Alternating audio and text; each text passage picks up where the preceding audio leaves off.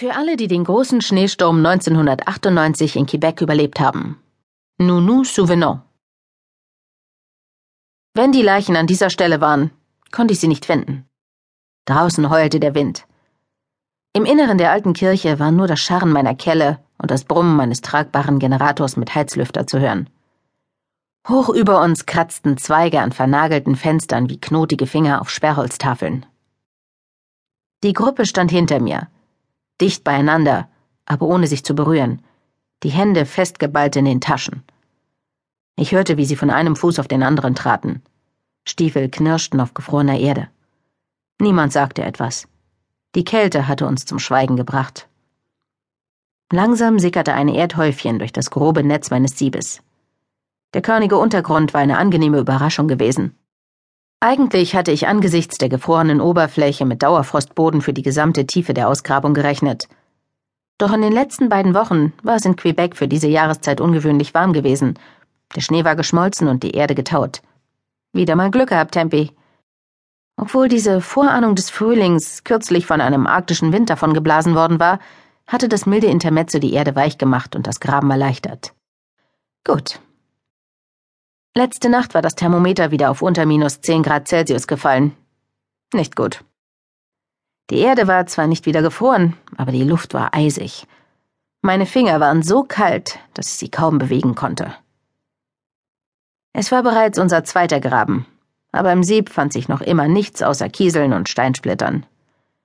Bei dieser Tiefe hatte ich zwar noch nicht viel erwartet, aber man konnte nie wissen. Eine Exhumierung, bei der alles so lief wie geplant, hatte ich bis jetzt noch nicht erlebt. Ich drehte mich zu einem Mann im schwarzen Parker und Zipfelmütze um.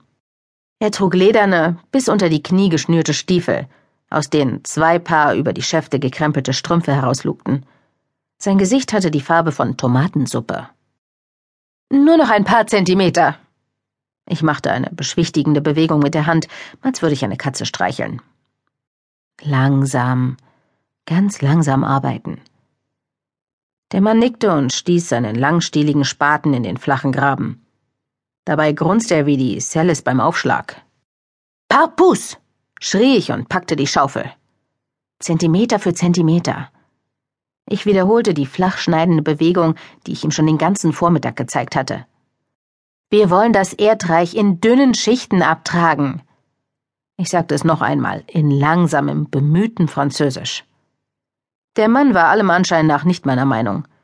Vielleicht war es die mühselige Eintönigkeit der Arbeit, vielleicht der Gedanke, Tote auszugraben. Jedenfalls wollte Tomatensuppe es hinter sich haben. Bitte, Guy, wollen Sie es nicht noch einmal probieren? fragte eine männliche Stimme hinter mir. Ja, Hochwürden. Ein Murmeln. Kopfschüttelnd nahm G die Arbeit wieder auf, doch diesmal trug er die Erde in flachen Schichten ab, wie ich es ihm gezeigt hatte, und warf sie gegen das Sieb. Immer auf der Suche nach Hinweisen, dass wir uns endlich einem Grab näherten, wanderte mein Blick vom Sieb zu der Grube. Wir arbeiteten schon seit Stunden, und hinter mir konnte ich die Anspannung spüren.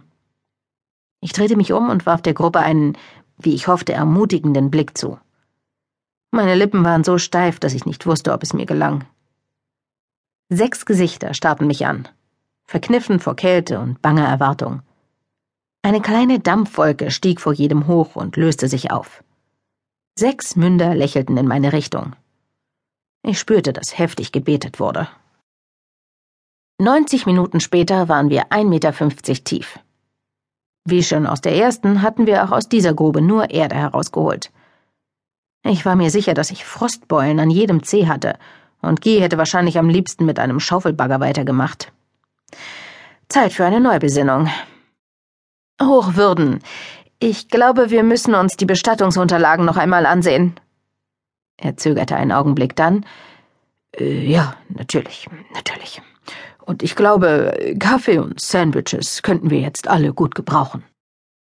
Der Priester ging auf die Flügeltür am anderen Ende der Kirche zu, und die Nonnen folgten ihm, mit gesenktem Kopf vorsichtig über den unebenen Boden trippelnd. Ihre weißen Schleier breiteten sich in genau gleichen Fächern auf den Rücken ihrer schwarzen Wollmäntel aus. Pinguine. Wer hatte das gesagt? Die Blues Brothers.